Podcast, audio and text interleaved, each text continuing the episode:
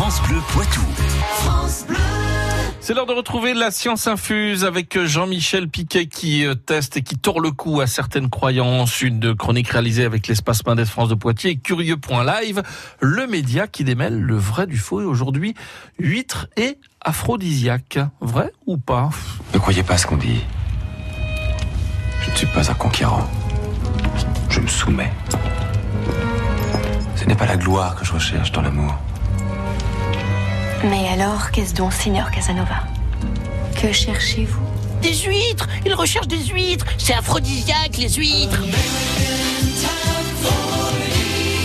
Effectivement, c'est un peu à Casanova qu'on doit cette croyance populaire.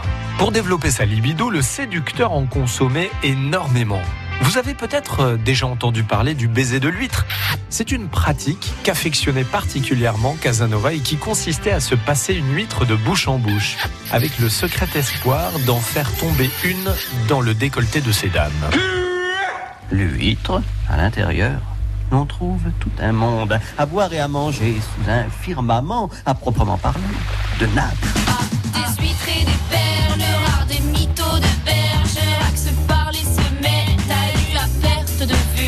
Fait partie des aliments en fait euh, qu'on appelle à haute densité nutritionnelle.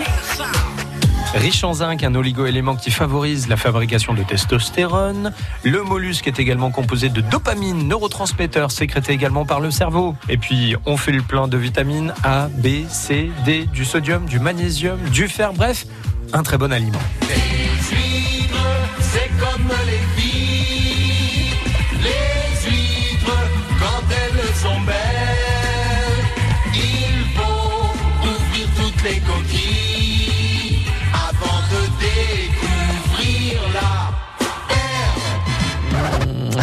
la science infuse avec Jean-Michel Piquet qui, euh, pour nous, donc, tord le cou à toutes ces rumeurs et idées reçues. Il est 8h16.